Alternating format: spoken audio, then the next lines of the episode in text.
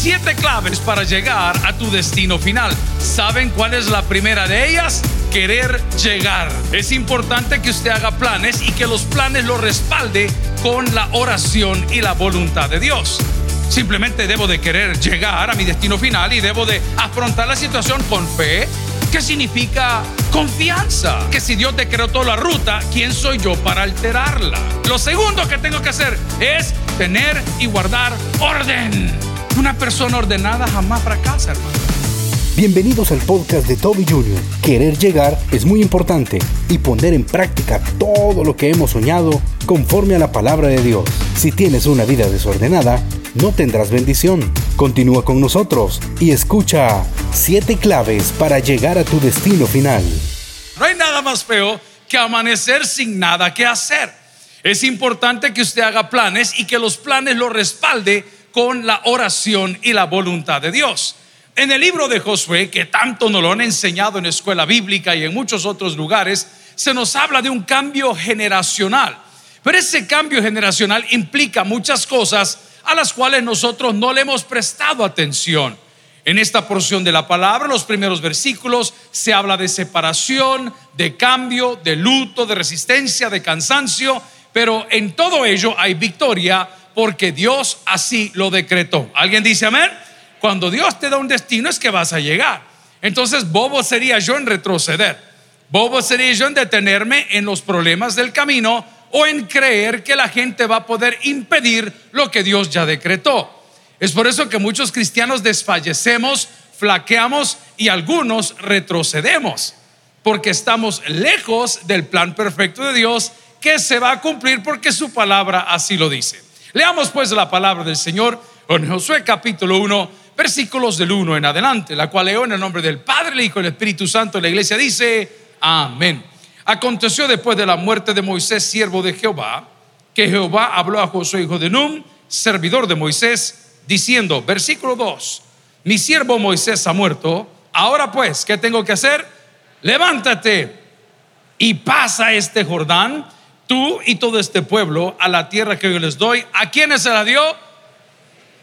No se la dio al amorreo, no se la dio al eteo, no se la dio al cananeo, la tierra pertenece a los hijos de Dios. Si alguien lo cree, dígame un fuerte amén.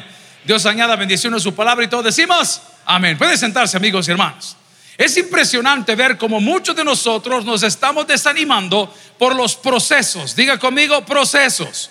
Yo estoy cada día más contento que el Señor ha ido ajustando la casa del Señor de la manera más difícil para mí, como un líder, como un pastor de una congregación, pero me da gracia y me da gozo que no sea uno, sino que sea Dios. Diga conmigo que sea Dios.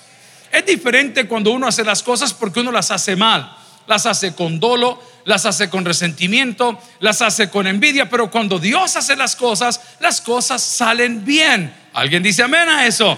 Eso se llaman procesos. Muchos de nosotros nos gustan los resultados finales, pero no nos gustan los procesos.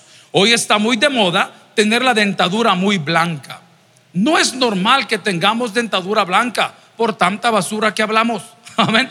No es normal que tengamos la dentadura blanca por el café que bebemos. No es normal que alguien tenga la dentadura blanca cuando abusa del té. No es normal que alguien tenga la dentadura blanca cuando se abusa del tabaco. Es bien difícil. Es más, algunas etnias, algunas razas en el mundo, pues la dentadura, se los he contado, no se la limpian ni con, ni con uh, cepillo dental o, ni tampoco con ese dentífico, con la pasta dental que conocemos.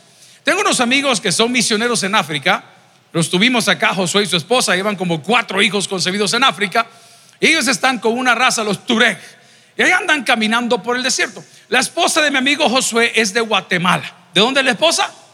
Eso sí, el chambre les encanta, así que es de Guatemala. Y el cabello de ella es maravillosamente negro y lacio. Lacio es liso, ¿verdad? Lacio es largo, negro, pero es un cabello muy brillante. Las mujeres que viven en esa etnia no tienen ese tipo de cabello porque las vitaminas y los alimentos no les permiten desarrollar un cabello de esa forma. Su raza les ha dado un cabello que en El Salvador se llama chirizo. Ah, ¿Cómo se llama el cabello? se entiende eso. Yo creo que en otro país no se va a entender. Ay, las canadienses ya no entienden. Hoy resulta. ¿ah? como bien colochito, pero bien eléctrico. Y aparte de eso, el color del cabello es como naranja. Dicen ellos que es la falta de... No lo sé, yo de eso no sé. Aquí todo se corrige con un poquito de tinte. Alguna dice amén. y nosotros los hombres igual. Pero bueno, entonces estos amigos que son misioneros allá y esta chica que es guatemalteca y llegó allá, pues las chicas de la, de la etnia de ese lugar se acercaban mucho a ella y les gustaba tocarle el cabello porque no tenían ese tipo de cabello en esa raza, en ese lugar. Pero llegó el punto donde hice preguntas incómodas en una entrevista que tuvimos y le decía, mira, ¿y, ¿y cómo hacen si no hay agua en ese lugar? ¿Cómo hacen para limpiarse los dientes? Y Josué me dijo, lo hacen a través de una raíz, me dijo. ¿Y cuál raíz? La raíz cuadrada, le dije yo. No, me dijo él. Hay una raíz de una planta X que está ahí y al terminar de tomar o comer los alimentos, esa raíz se va mordiendo y es con la raíz, como lo hacen nuestros uh, mascotas, algunos de ellos, sus huesitos, el perro suyo que muerde y muerde y muerde y muerde, ¿verdad? Eh, están limpiando sus dientes. Ah, le digo, o sea que cada quien, le dije yo, anda una raíz en la bolsa o abre la cartera y saca su junco. ¿ah? para darle ahí. No, me dijo, es una raíz para todos. Espérame, le dije yo, ¿cómo funciona este asunto? O sea que cuando termina de morderlo uno, la va pasando al otro y la va pasando. Ah, usted, guacala, ¿cuántos hombres ha besado, mujer? ¿Ah? Si cinco maridos ha tenido y el que ahora tiene no es su marido, hoy resulta que te da asco. ¿Ah? Ok, voy a volver a los dientes. A todos nos gusta tener los dientes blancos, pero son pocos los que quieren pasar por los procesos. Entonces usted llega donde el odontólogo le dice, doctor de Dental Studio Mendoza, era gran publicidad, ¿Ah? doctor de Dental Studio Mendoza, ¿me puede usted poner la dentadura blanca? Claro, le dijo, como la modelo de la televisión. Pues sí, o como fulano, ok, tenemos dos opciones, o le ponemos carillas o le hacemos un blanqueamiento. ¿Qué quiere hacer? No, quizás el blanqueamiento. Ok, perfecto. Entonces viene y le va a poner una supasta toda compuesta a saber de qué, y le ponen una luz de saber de qué, y le abren la boca con un aparato de saber de qué, y cinco o diez minutos más tarde usted ha comenzado a blanquear sus dientes, pero cuando sonríe le hace así, siente el viento hasta lo más bajo de la tierra. Ay, porque los dientes están horribles, pero a ver, usted quería los dientes blancos y los dientes blancos requieren un no le oigo. Un. Igual. Purificar la casa de Dios requiere un. ¿Y qué podemos decir nosotros? Si Dios ya decretó la victoria para Él, no para los hombres. Pero estamos en un proceso. Y los procesos se tienen que abrazar con fe. El punto número uno. Los procesos te tienen que abrazar como con, con fe, con confianza. Porque cuando me pasa eso de los dientes y, me siento un poco mal, le vuelvo a preguntar al doctor Mendoza Dental Studio, doctor Mendoza Dental Studio, ¿es normal que siente el aire hasta lo último de la tierra? ¿Y qué dice el doctor? Sí, porque ha quedado sensible, porque está usted en medio de un... No le oigo, de un... Ok, entonces le hace la pregunta al doctor.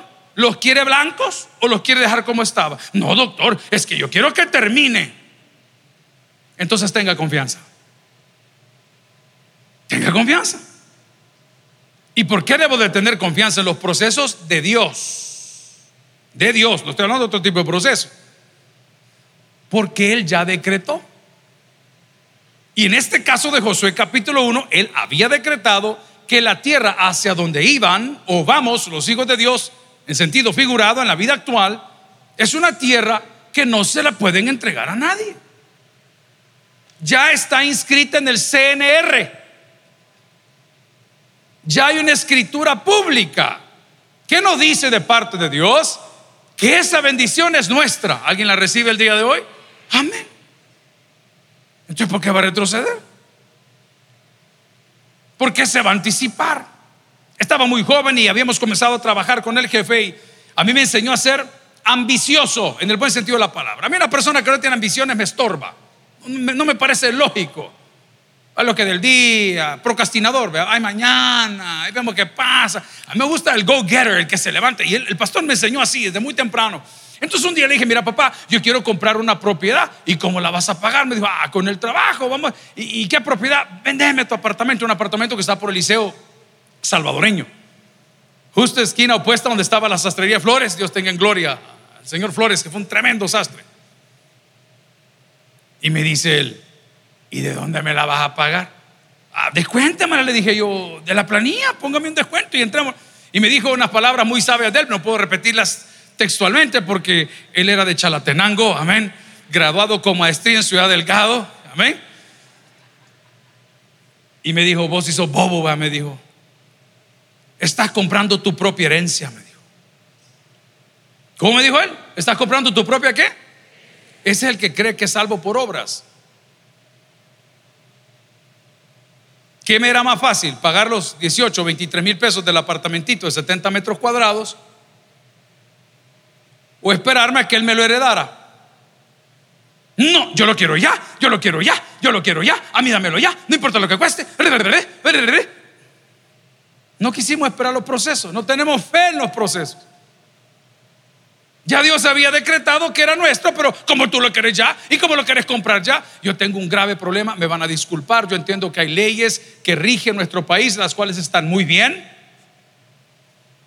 Pero yo cuando veo a las mamás que están pintando las uñas a las niñas de 11, 13, 9 años y las quieren vestir como mujeres adultas y les andan comprando shortcitos y les andan poniendo minifaldas, no entiendo cómo es que después se andan quejando de las cosas que suceden. Ahí se lo dejo sobre el plato todo. No entiendo. ¿Saben que las cosas están mal? Están las cosas escritas y hay un intercambio de palabras y hoy vienen a contar cuentos. Ahí está, ahí está sobre la mesa. No entiendo. De repente, qué malo es el lobo, qué malo es el lobo, qué malo es el lobo. Es nuestra responsabilidad, hermanos. Tanto de los religiosos como de los no religiosos. Es simple lógica, es ética.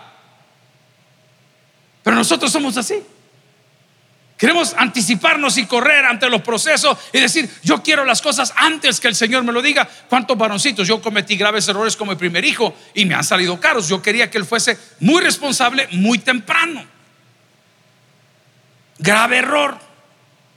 Yo quería verlo manejar porque uno tiene miedo que el hijo se le pueda desviar del camino. ¿Ah? ¿Cuántos hombres mayores de 60 años estamos acá? 60 años. Primo, levanta la mano. No te hagas, papá. Amén andamos cincuenteando. Ok, nosotros, no nos deja mentir, va don Mario, no nos deja mentir que cuando éramos hipotes, ¿a dónde nos llevaban nuestros abuelos?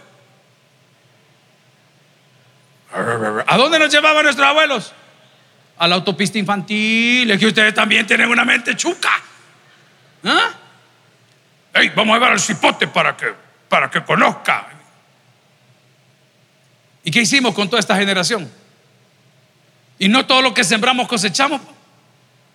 Entonces hoy están diciendo el mundo está pervertido y, la, y no ha comenzado la carrera así, pues. Y no era tu propio tata el que te andaba prostituyendo con sus amigas, pues. ¿Y qué crees que ibas a cosechar? Si aprendiste mal. Es por eso que la Biblia nos requiere un nuevo nacimiento, pero los religiosos queremos cerrar y declarar palabras sobre tu vida. Enmendate, papá corregite. Le damos de comer Bad Bunny todo el día y queremos Good Bunny en la noche. No se puede. O es Bad Bunny o es Good Bunny. Pero si tú mismo le estás pagando la cuenta de Spotify a tu vecino, a tu hijo, a tu prima, a tu sobrina, le estás pagando las cuentas de las películas y lo que quieras poner, uh, Pornhub y todas esas tonteras y lo tapas y crees que la noche el bicho llega a orar con vos a la mesa. Eso no se puede porque te estás anticipando a las cosas. Habrán batallas que tus hijos van a tener que pelear solos. Por retrocediendo a la ilustración, yo quería que mi hijo creciera rápido. Y quise criarlo como a mí no me criaron. Entonces recuerdo que encontré para aquellos que les gustan los carros, uno de esos carros que son indestructibles, se llama Ford Ranger año, desde el año 80 y ya tanto, un camión cuadrado, sencillo, single cab, motor pequeño, pero es un pica muy bonito. Y recuerdo que lo compré, pero yo quería que mi hijo lo amara como yo lo amaba. El vehículo, no la mamá ni el papá, no, el vehículo. Y yo quería que el bicho lo cuidara y lo pusiera. Y yo recuerdo que compré el bendito carro. Ahí quedó el carro. A mí no me gusta, me dijo. ¿Y qué querés? Una carroza, me dijo. Una carroza, quería. ¿Ah? Yo quería anticiparme. Diga conmigo, los tiempos de Dios son perfectos. No se anticipe, hombre. No coma ansias. Usted y yo que nos preguntamos todo el tiempo hasta cuándo, hasta dónde, se lo voy a responder en momentos de crisis, hasta cuando Dios quiera. No tenemos por qué quejarnos. Simplemente debo de querer llegar a mi destino final y debo de afrontar la situación con fe, que significa confianza. Confianza que si Dios decretó la ruta, ¿quién soy yo para alterarla? Ahí nos reuníamos con los compañeros del club de motos porque nos revientan a todos por tonteras que hacen unos. No, no todos somos iguales. El que se quiere comportar como animal es un animal. El que ha nacido de nuevo no es animal. No sé si hablo más claro que eso o me meto más en el tema, ¿verdad? Entonces digo, no se preocupen. Te salió alguien diciendo, no, es que por uno nos revientan a todos. Y no viste a Jesús que caminaba con prostitutas, con publicanos y con políticos. A él nunca le afectó. Es que el que nada debe, entonces. Ay, yo voy a salir chispeado. El más acabado decía eso, es lo peor. No tenía nada. No se anticipe, usted tenga fe. Tenga fe. Yo no creo en el sistema. No, yo creo en Dios. Yo en el sistema no creo. No sé si alguien me acompaña el día de hoy. No tengo por qué creer en el sistema. Cree en Dios. Gloria a Dios. Hoy lo decía la hermana Patty. La hermana Patty amaneció on fire. Ah, andaba en las llamas, ni el agua del anda la pudo aplacar el viernes en la charla. y bien bonito lo que dijo cuando mencionó los nombres de los que habían condenado y les habían cambiado el nombre y decían no contaminarse. Mire, los vamos a meter al alfoso, démosle. Mire, los vamos a meter donde los leones, déle. Mire, vamos a cortar la cabeza, déle. Y de repente, y de repente, y de repente aparece Dios con sus planes. Y le dice a ese gran señor, eh, no se te olvide, que aquí dice Dios soy yo, dice la palabra. Aquí tú sos un instrumento para que yo me glorifique. Y si retomamos esos ejemplos difíciles de momentos de reventazón, nos damos cuenta que aquel que puso fe en Dios, salve adelante. Quiero hablar de su Hijo Jesucristo. ¿Cuántas veces dijo, papá, será posible que pase esta copa? Hey, papá, será posible que Pocha, señores, que esto de los clavos y la humillación y que me peguen y que me apoyen por acá y que los perros laman mis heridas y que la gente se rife mi ropa, Señor, como que es un poquito humillante. Y el papá decía, yo sé los planes que tengo para ti. Estate tranquilo. Yo sé los planes que tengo para ti. Estate quieto. Yo sé los planes que tengo para aquí. Permanece en fe. Mire, amigo, le voy a leer algo en la Biblia que quizás el amigo no lo ha leído. Y dice la palabra que si te remontas al cielo, de ahí te va a hacer descender. Y si te metes a lo más profundo, de ahí te va a llegar a traer. Otra porción divina que dice la palabra cuando le preguntaron a David, ¿qué querés hacer? ¿Caer en manos de Dios o en manos de tus enemigos? No dijo, yo en manos de Dios porque Dios es grande en misericordia. ¿Te para qué salir corriendo? ¿Cuál es la gana de decir, me voy ¿Y, ¿Y qué vas a ganar yéndote de la iglesia a otra iglesia? Cuéntame. Si es que el problema no es la iglesia. El problema es nuestra comunión con Dios y nuestra madurez. No entendemos que los procesos van a terminar, que son dolorosos. Eso le llaman, yo le llamo una limpieza. Otro le llaman profilaxis. Diga conmigo profilaxis, por favor. Ya me toca mi profilaxis. Como que fuera un laxante, vea. A saber qué. Profilaxis. ¿Y qué es la profilaxis? Una limpieza. Y usted va otra vez donde el doctor Mendoza Dental Studio y le dice al doctor Mendoza, doctor Mendoza, ¿me puede hacer una profilaxis? Y el doctor le dice, tenemos la última tecnología, que ahora lo hacemos con unas cosas láser y unas cosas, increíble lo que hace el Señor. Y le ponen, y ya, aquella se acuerda, ¿cuántos se acuerdan de los odontólogos de antes que tenían una silla bien oscura y un chuncho de una escupía y una gran banda de un asunto que decía, era como anunciar la llegada de su suegra con trompeta. Ahí viene la señora a uno, ay, es que el ruido. Enjuague, se le decía, ¿y cómo? Y la trompa la tengo abierta. Le decía, no. Pero le arrancan todo. Lo que se llama técnicamente el sarro. Build up. El sarro que ahí está, no lo notas como todo el día estás con él. Todo el día estás con él. No limpias tu corazón, no confiesas tus pecados, no te congregas, no oras, no ayunas, estás en una función, pero estás, you're building up, estás construyendo sarro, sarro. Se comienza a notar un poquito por el cambio de acidez en tu boca y el, la litosis o mal aliento y, como ese asunto es bien complicado, que es como la soberbia, que nadie sabe que lo tiene, ¿verdad? que, solo los otros sí lo notan, andas torcido, te ves mal, hay soberbia, hay altanería, hay malas obras, y no lo notas porque como estás con sarro en la boca y lo he visto el día, no lo sentís, pero cuando te ves al espejo, te das cuenta que sí lo tienes. Pero cuando te sientan en ese lugar y comienza el médico a hacerte la profilaxis o esa limpieza, hay un riesgo que las encías te puedan sangrar. Hay un riesgo que por el tiempo que dejaste ese sarro puesto en tu boca, haya arruinado algunos de tus dientes. Y al hombre, después de haberte hecho un análisis, te dice, mira fulano, tenemos un problema. Está bastante bien, pero tenés dos o tres caries. Pero pueda que la pieza que tenés en la parte atrás la vas a perder. Pero ¿por qué? Si yo no he sentido nada. Sí, pero el problema es que fíjate que la infección ya llegó a la raíz. Y la única manera de salvarte todos los otros dientes es arrancando ese que tenés mal. ¿Alguien entiende? Eso lo explico más claro todavía. Y la pregunta del millón, ¿cuánto cuesta? Nadie pregunta cómo voy a quedar, porque todos estamos preocupados por la imagen. Estamos preocupados por lo que se dice, por lo que se hace. Todo cambio genera resistencia y todo cambio trae daño colateral. La palabra lo dice para todo, para mí, para usted. Que el hombre que reprendido endurece la servicio. De los que no entendimos a la primera, a la segunda, a la tercera, de repente ya no estamos peleando ni con el sistema ni con la sociedad. Simplemente decía mi papá, Dios nos pone una venda en los ojos y comenzamos a tropezarnos solitos. Y no me esté pensando solo en uno, piense en usted. Piense en lo que habla, lo que escribe, lo que dice, lo que piensa. Piense que se puso en un en una silla como juez y dijo y dictaminó. Si aquí todavía no ha pasado nada. Aquí no ha pasado absoluto todavía. Esto apenas comienza. Pero los procesos para los hijos de Dios requieren fe. Pastor, yo he perdido mi fe por tanta cosa que hemos visto, por tantas cosas que se han dicho, por tantas cosas. Usted tiene razón, pero es que usted puso la fe, la que perdió, porque sí perdió la fe, estoy de acuerdo, usted perdió la fe en el sistema. Usted perdió la fe en los hombres, en los pastores, en los líderes, en los políticos. Usted perdió la fe en ellos. Ese es el error.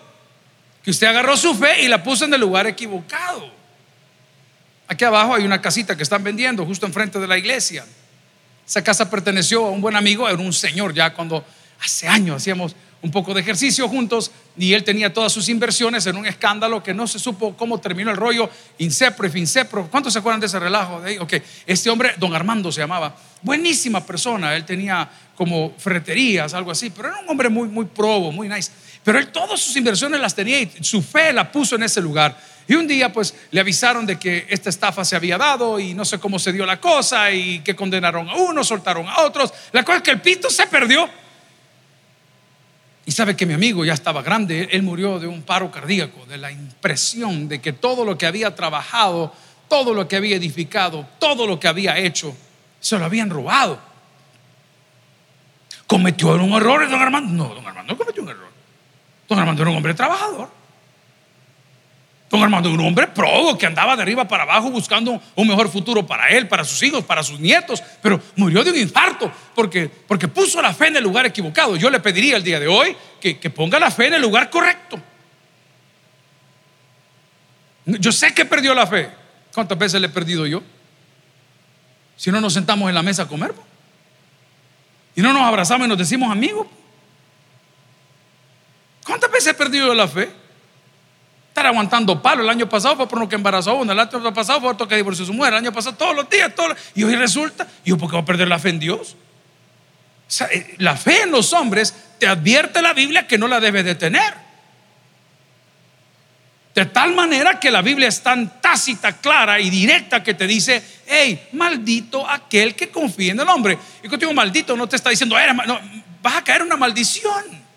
Pero cuando yo entiendo la promesa de Dios y entiendo que ha sido decretado para mi vida, necesito querer llegar a mi destino final y necesito ponerle fe. Busque conmigo Hebreos capítulo 11, versículo 1, se lo puede de memoria. Si alguien está aprendiendo algo, dígame un fuerte amén. Hablamos de los procesos. Los procesos tienen principio y tienen final. Los procesos tienen un propósito. Los procesos muchas veces hacen que las encías no sangren. Los procesos muchas veces van a tener que hacer una extracción de una de las piezas para salvarte todas las demás piezas. Los procesos muchas veces generan incomodidad. Los procesos muchas veces son muy caros. Pero lo lindo del proceso es que de la mano de Dios podemos salir delante. Hebreos capítulo 11, versículo 1. Eso es la fe, la certeza de lo que dice la palabra no, pero leanlo con autoridad, como que está esperando la tía que viene de Estados Unidos que lo va a llevar a comer pollo campero el día de hoy. ¿Alguien dice amén?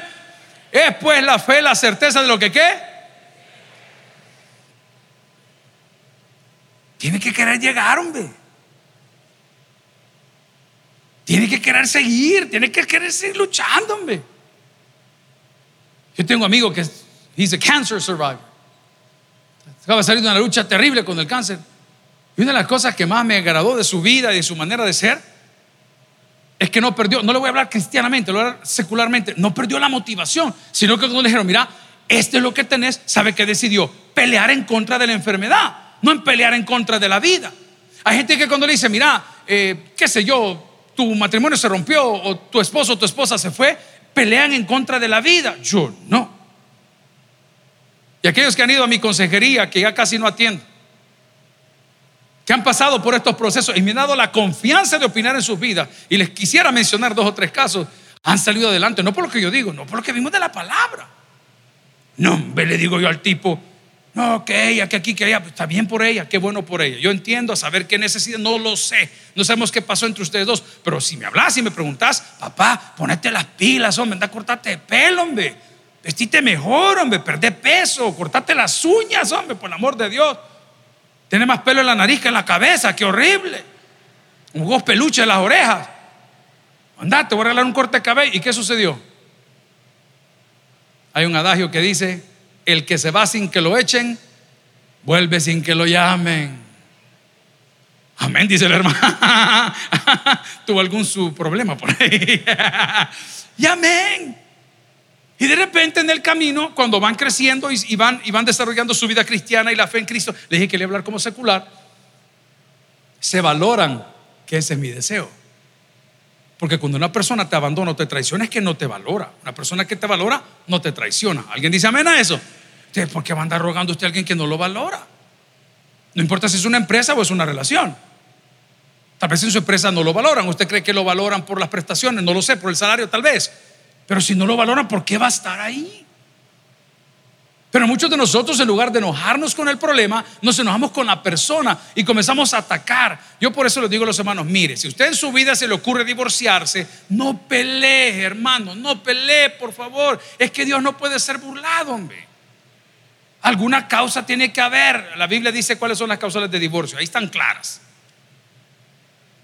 Pero que vamos a ir a pelear, que esto es lo tuyo. Miren, yo lo digo con mucho respeto por mis padres. Ahí está mi mamá saludable, no deja de molestar, hermanos. Amén. Yo digo, mamá, felicidad porque cumpleaños hace poco. Vea que está cumpliendo 60, te dije, mamá. ¿Ah? Y me dijo, no, hombre mío, me dijo, tengo tantos años, no han metido, no han metido. ¿Ah? Nada le falla, porque bien sabe cuánto hay que darle devuelto. Aquí es donde yo veo lo que dice la Biblia. ¿De qué le sirve al hombre si ganara todo el oro del mundo, pero pierde? No sé si me entienden la onda. El Evangelio es muy sencillo, muy lindo. Pero nosotros en lugar de enojarnos con, con la persona, enojémonos con el problema y tengamos fe, porque la tierra está registrada bajo su nombre, la promesa tiene su nombre, la escritura tiene su nombre y usted tiene el sartén por el mango. Entonces, para poder llegar al lugar que me corresponde, que Dios me envía, lo primero que tengo que hacer es tener fe. Lo segundo que tengo que hacer es tener y guardar orden. Es tener y guardar orden. El único hombre que se pone el pantalón antes del calzoncillo es Superman. Amén. No vaya a parecer usted igual, por favor. Imagínese yo viniera con estos calzones tan apretados que me pongo y con los boxers de Bob Esponja encima. No es lógico. Diga conmigo, ¿no es lógico? No, no lo oigo, no es lógico. Segundo, no es bíblico. No es bíblico. Una persona ordenada jamás fracasa, hermano. Jamás. Ni en sus finanzas, ni en sus sentimientos. Ponga atención a lo que le estoy diciendo. Porque no vive por impulsos, vive por prioridades. Entonces, cuando usted tiene sus finanzas en orden, no hay cobradores siguiéndolo. No acumula deudas de cientos de miles de dólares, pero su desorden lo hizo fracasar. Hablemos en la vida espiritual. Tiene toda la razón. Yo tengo compañeros en el club de motos que son gente esforzada, que echan trabajo, no puedo decir la palabra, ¿verdad? Todo el día y se levantan y gloria a Dios, qué bueno. Pero ¿de qué nos sirve eso si al final del día lo invertimos de la manera equivocada? Queremos cosas que el mundo quiere. Yo tengo esa lucha todos los días. Yo no sé si usted la tiene. Yo sí quiero cosas que el mundo quiere. No le quiero mentir. Me gustaría tener un avión, me gustaría tener un yate, me gustaría tener, no qué sé yo, las cosas del mundo, eh, la carne que dice, porque como para el mundo eso es prosperidad. Pero también cuando vamos a, comer a algún lugar, eh, así como de playa o de montaña, donde hay mucho turismo, y veo los turistas que vienen hacer su, vuelta acá, extranjeros, y, yo los veo con una mochila, van. Y yo le pregunto, hola, ¿qué tal, verdad? ¿Y, qué te trajo El Salvador? Oh, Surf City, Nayib Bukele. Oh, Chivo Wallet. Ah. ¿Y tú qué haces? Ah, soy el gerente de tal agencia publicitaria. ¿Y de dónde venís? De Alemania. Y espérame, o sea, tú sos el gerente de la agencia y venís de Alemania a Chivo Wallet, Nayib Bukele, Surf City, El Salvador. Yes. ¿Y cómo trabajas? De la computadora. Y tu casa y tu carro y tu Porsche y, tu Mercedes Benz y tu yate. No, dice, esos son pasivos, no son activos. Se lo pongo en lenguaje popular. Eso solo drena dinero, no da dinero. Tres casas, cinco casas, nueve casas, veinte casas que te chupan dinero todos los días, con impuestos, con agua, con teléfono, con luz, con internet, con esto. Y tú dices, es que la prosperidad. Yo creo que prósperos son aquellos que vinieron esta mañana con lo del plátano con café y con lo del bus para regresarse a la casa. Nadie los anda buscando, ni la policía los anda buscando, ni los acreedores les andan buscando. Ah, ustedes son una raza conformista. Yo conformista no, Señor conózcame. Pero las prioridades son otras, hermano. Aprenda de los grandes. Yo solo sigo gente que me, aporta. Warren Buffett, esta gente grande. El mismo carro tiene. Ya de 1900, a ver, el mismo carro. Él no toma café, él, toma Coca-Cola. Es primo de la hermana Patty. come una hamburguesa todos los días de la venta de hamburguesas famosas a McDonald's. Son millonariazos de aquella época, hay nuevos. Y no vaya a tener el rapero el primer hit que manda a poner diamantes en las dientes. ¿Qué pasó, perro? ¿Me entiende lo que le estoy diciendo? Ordene ese hombre. Cuando nos ordenamos vamos a llegar al destino final. Y querer llegar a mi destino final es ordenarme. Dios es un Dios de orden. Y dice la palabra para respaldar esto en Segundo de Reyes, capítulo 20, versículo 1. En aquellos días Ezequías cayó enfermo de muerte. Y vino ahora el profeta Isaías, hijo de Amós, y le dijo, Jehová dice así. Así dijo. ¿Quién lo dijo? Jehová. Ordena tu casa porque morirás. ¿Y qué más le dijo? Y no vivirás. Esa es la noticia de parte de Dios. ¿Cuántos saben que Dios es grande misericordia? Va, entonces veamos la historia rapidito porque la cosa avanza. Ordena, le dijo, porque ciertamente vas a morir y no vas a vivir. Era obvio que se iba a morir. No iba a vivir. Es que un tonto bien pasmado. Es lo mismo. Es como decir tonto y casado. Ahora entiende más o menos así para que entienda. Vas a morir y no vas a vivir. Es un hebraísmo. ¿Qué le estaba dando Dios a él? Un mensaje profético sobre su vida. Nadie le estaba dando una oportunidad.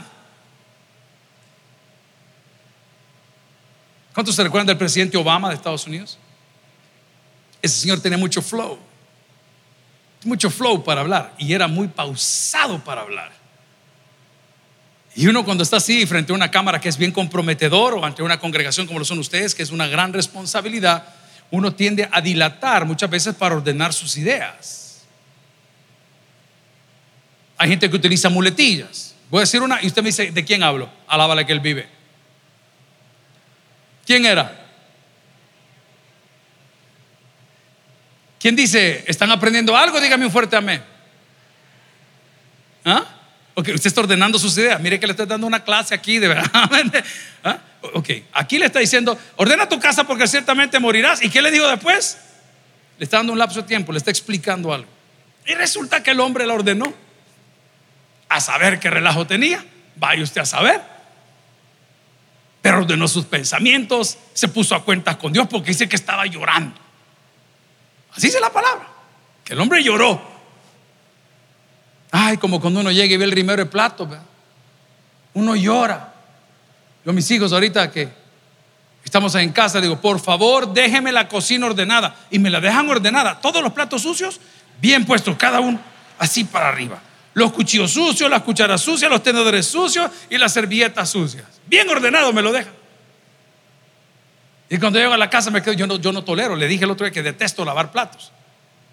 Pero no tolero la suciedad, entonces tengo que lavar platos. Me le quedo viendo los platos. A eso me refiero cuando usted llora, porque muchas veces ordenar la casa uno tiene que llorar, hermano. Llora, ay, no. Esa expresión era mi mamá. Esta casa da grima. No sé qué grima, pero a saber qué será grima. ¿ah? Esta casa da grima. Este después de escuchar la palabra de Dios, ordenó sus cosas. ¿Y saben qué pasó cuando se ordenó? Se activó, diga conmigo, se activó, por favor, se activó la misericordia de Dios. hoy se lo voy a poner en texto claro. Le dije que nada de teme, no corra, espérese. El que confiesa su pecado y se aparta, dice la Biblia. ¿Qué dice que sucede? Alcanza misericordia. Vaya. Pero no queremos. It's my way. Yo, a mi manera. Vaya, pues, como tú digas. Dale. Tú estás en tu completa libertad. Solo que tenés dos problemas. El primero, el más grave, estás peleando contra Dios. Y el segundo, contra un sistema. No creo que le vaya bien. Pero la Biblia dice con toda confianza en Segunda de Reyes 21, en aquellos días Ezequías cayó enfermo de muerte y vino el profeta Isaías, hijo de Amós, y le dijo, Jehová dice así, ordena tu casa porque morirás, y dice la palabra, y no vivirás. Pastor, ¿y el tercero cuál sería para llegar a la meta final? Eran siete, vamos tres, ahí se queda las once. El tercero es perseverancia. Persevere, hombre. Son jóvenes maravillosos que sirven acá en Besaleel, que están todos elegantes, nos ayudan, ordenan, ponen aquí, allá. Y muchas veces, más de alguno llega, ¿verdad? Cuando ya su líder o pastor no le contesta, pastor, fíjese que estoy queriendo salir con esta chica, pero veo que, que no me hace mucho caso y parece que hay otro muchacho. Y cuando aparece otro muchacho peleando con uno que quiere salir, uno tiene y comete el error joven, tome nota de querer competir. No compite, hermano. No hay nada más lindo que la persona que usted ama y está siguiendo se dé cuenta quién usted es. Pueda que en el camino le metan su machucón a la hipota, ¿me entiende lo que le digo? Pues sí, porque ni modo, la niña es algo insolente. Pero ya cuando venga con el machucón se va a acordar de aquel buen muchacho, de aquel muchacho que la trataba bien, que le llamaba, ¿cómo está? ¿Cómo amaneció? Le mandaba semita tipo Borja, vea que manda para todos lados semita y, regala no sé qué y pone para allá y pero no fue usted. Yo soy tu mejor opción de hombre. Yo tengo mi puesto de mangos. Es que el otro es policía. Ah, y yo con el policía quiero. Ya cuando el policía le pone las heladas y le pega un par de garrotadas, ya viene de regreso donde aquel que tenía el puesto de mangos. Perseverio. Es que fíjense que no me dieron la visa. Vuelva a ir, hermano. Espera el tiempo prudencial y vuelva a ir. ¿Y cuál es el problema? Mire, yo se los he contado, no sé cuántas generaciones, pero lo tengo que tomar porque es una buena ilustración. DNV, eh, el tránsito allá en, California, yo no pasaba ese bendito examen. Es que las preguntas más ridículas que me han hecho, eh, yo, yo no las puedo contestar, hermano. Se va durmiendo en el carro, ¿qué hace? Pues me despierto, animal. ¿Y qué quiere que haga? Se va durmiendo en el carro y ¿qué tiene que hacer? Pues poner la radio, poner el aire acondicionado fuerte, bajar la ventana. Se los he contado varias veces. ¿Y sabe cuál es la respuesta correcta? Bajar la ventana. Si es que los carros en El Salvador no tienen ventanas, hermanos, andamos en microbús. Y la otra pregunta que me hicieron, si tienes una emergencia y tenés que ir a un hospital, tu pariente está muy grave, ¿qué haces? ¿Te vas sin licencia al hospital con tu pariente? ¿Te vas sin licencia en la carretera con mucho cuidado? ¿O esperas que llegue la ambulancia? A ver en El Salvador, hermanos, por favor, contésteme. ¿Ustedes esperarían la ambulancia? En la de Chivo Pet te van a ir a traer. Con un lagarto arriba. ¿Y de dónde va a salir la ambulancia? Por eso que yo no le pegaba el examen en California, a mí que me lo hagan en El Salvador. Me pregunta si tenés un enfermo en la casa y se está muriendo, ¿qué haces? ¿Te vas despacio, vas sin licencia o, esperas que llegue la ambulancia? No, yo le doy chilín, ¿ah? chilín aquí para que cure.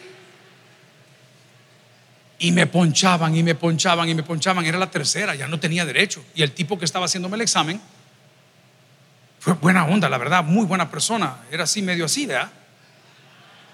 Mm. Esta me dijo. Ah, hermanos, y por pura misericordia me dejó pasar el examen. Solo me dijo, You really tried. Me dijo, la verdad que probaste. Esos son los ojos. Imagínese Dios. Sigue insistiendo, hombre. No sea cobarde, hombre. Nosotros pasamos etapas en mi casa que yo no las ventilo con ustedes. Esas. Entonces divorciémonos, divorciémonos, divorciémonos. Decímelo una vez más. Pedímelo una vez más. Ah, no. Eh, eh, todo el mundo. Y es lo que pasa en la suya también. ¿Cuál es la cobardía? ¿Y cuál es el miedo? ¿Y qué le van a quitar a usted? Le van a cortar las alas como que es perico para que no huele, porque, porque pasó por un proceso. Tranquilo, deje que Dios lo saque. Pero persevere. Persevere. Los tiradores de la NBA son maravillosos. Ganan millones de dólares. ¿Y sabe cómo lograron? Perseverando todos los días. Mil tiros, 500 tiros, 600 tiros, 400 tiros. No, eso no lo muestra nadie. Solo muestran que viven en esta casa y viven en la otra. ¿Sabe qué dice la palabra de perseverancia? Deuteronomio 5:32. Mirad pues que hagáis como Jehová vuestro Dios os ha mandado. Persevere. Uy, ya me pasé un montón, vea. Ya me pasé unos minutos. ¿Me regalan tres minutos más, hermanos? Amén. O seguimos directo hasta las 12 si quieren. Dice la palabra, vea conmigo por favor, ahí estamos en Deuteronomio 5:32. Mirad pues que no hagáis como Jehová Dios os ha mandado. No os apartéis a diestra ni a dónde. Persevere. Persevere. A mí me encantan los emprendedores que tienen sus productos y sus cosas y, y, no lo venden y fracasan y fracasan. No se rinda. Ese producto lo van a llegar a conocer. No se rinda. Ese es su producto. No, voy a pasarme a otro producto. No, quédese en ese producto. Eso es lo que usted es. Usted es especialista. Tesla, ustedes saben esos carros que andan de arriba abajo. Usted sabe que ese hombre, que es el inventor de toda esa cosa, de esa bobina, murió como indigente en la pobreza. De toda la tecnología que se ocupa, murió indigente. Y todo yo cuando vi la biografía de él, se la dije, pobrecito, ¿cómo que pobrecito? Si es que su meta no era ser millonario. Su meta que su producto se conociese. Y mire lo que vale el día de hoy. Muchos de nosotros creemos que trabajamos para que nos aplaudan, predicamos para que nos reconozcan, hacemos las cosas para que nos den lugares especiales. No, hermano. Lo hacemos porque a eso fuimos llamados. Es difícil, sí es difícil. Pero para poder llegar a la meta tengo que querer llegar a la meta, tengo que ponerle fe a todo lo que estoy haciendo, tengo que ordenar mis pasos y tengo que perseverar. Por una sola razón. Porque Dios ha decretado su victoria. El que tiene oídos por el que oiga, vamos a orar al Señor. Gloria a Cristo. Si el mensaje ha impactado tu vida, puedes visitar www.tabernaculo.net y sigamos aprendiendo más de las enseñanzas del pastor Toby Jr. También puedes buscarlo en las redes sociales, Twitter, Toby Jr. Taber, Instagram, Toby.Jr., Facebook, Toby Jr. y en YouTube, Toby Jr. TV. No te pierdas nuestro siguiente podcast.